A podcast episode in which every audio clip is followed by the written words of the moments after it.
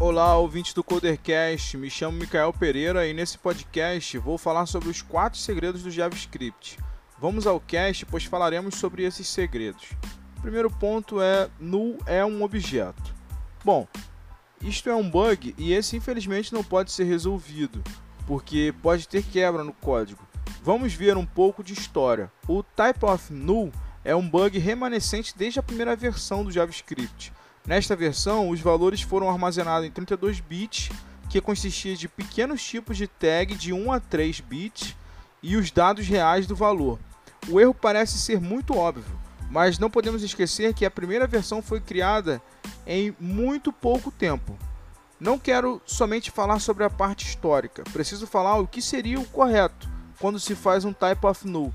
Seria retornar null e não um object. As diferenças entre null e undefined é type of null retorna um object, type of undefined retorna undefined. Null igual igual igual undefined retorna falso. Null igual igual undefined retorna verdadeiro. O segundo ponto é none, é um number. None é a palavra n maiúsculo, a minúsculo, n maiúsculo. Ele é um number. None não é uma keyword como true ou false, é uma propriedade global é um valor especial que significa not a number em inglês. E em português seria não é um número. Ele foi implementado na primeira versão do JavaScript. Não é usual a utilização do NaN. Ele é retornado quando uma operação matemática falha ou quando uma função tenta transformar uma string em inteiro.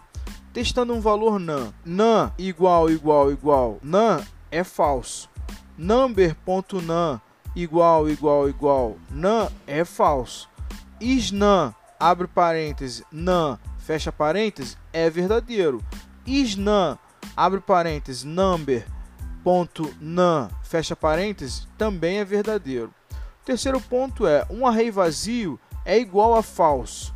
Se fizermos um teste e colocarmos um array vazio igual, igual a abre e fecha conchete, o retorno será falso, pois infelizmente não há uma boa maneira de comparar objetos no JavaScript, a não ser que use recursividade e vamos acessando todas as propriedades na recursividade, no método recursivo.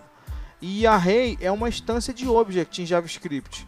Então a melhor maneira é testando o length do array. Quarto ponto é funções podem executar elas mesmas.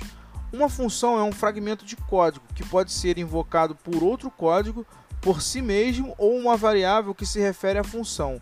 Para simplificar essa recursividade, vou usar o exemplo de um loop. Bom, vamos lá. Aqui no post do podcast tem uma função que eu chamo ela de loop e ela recebe parâmetros que eu chamo de x e eu boto uma condicional if dizendo x maior ou igual a 10, return. Ele vai parar. Enquanto o x não for maior ou igual a 10 nesse if, né, enquanto ele não entrar nesse if, ele continua no loop botando x mais 1. Pra, ele faz um for aqui dentro desse loop. A função no JavaScript pode ser também invocada imediatamente após a função ser carregada no compilador. Existe uma sigla para esse tipo de função em inglês, que é IIFE. A maneira de identificar uma IIFE é localizar os parênteses extras à esquerda. Deixarei um exemplo no post. Esse exemplo que eu comento é esse aqui. Eu abro um parênteses function log execution aí dentro abro, abro chaves console.log abre parênteses log for execution fecha parênteses no console log e aí logo depois eu fecho as chaves da função abre e fecha parênteses para executar, fecha parênteses novamente com um ponto e vírgula. O que não é segredo. Todos sabemos que é possível criar apps mobile, usar no front-end e no back-end JavaScript. Tendo essa informação, é muito melhor estudar a linguagem, pois tem JavaScript em todos os lugares. E quem está falando isso não é uma empresa como aconteceu com o Java, é a comunidade e está sendo feito novos softwares usando esse paradigma. As dicas que eu deixarei aqui, alguns cursos que ajudarão a quem deseja evoluir com JavaScript. Eu vou deixar aqui um link no post do, do podcast, que é um curso de React Native, o link está lá. Vue.js, framework progressivo, o link também está lá. E o meu curso de Node com Redis. Cache pode salvar a performance da sua aplicação. O link também está lá no post. Por último, pessoal, eu vou deixar uma pergunta. Gostaria de saber o que você acha dessa amável linguagem.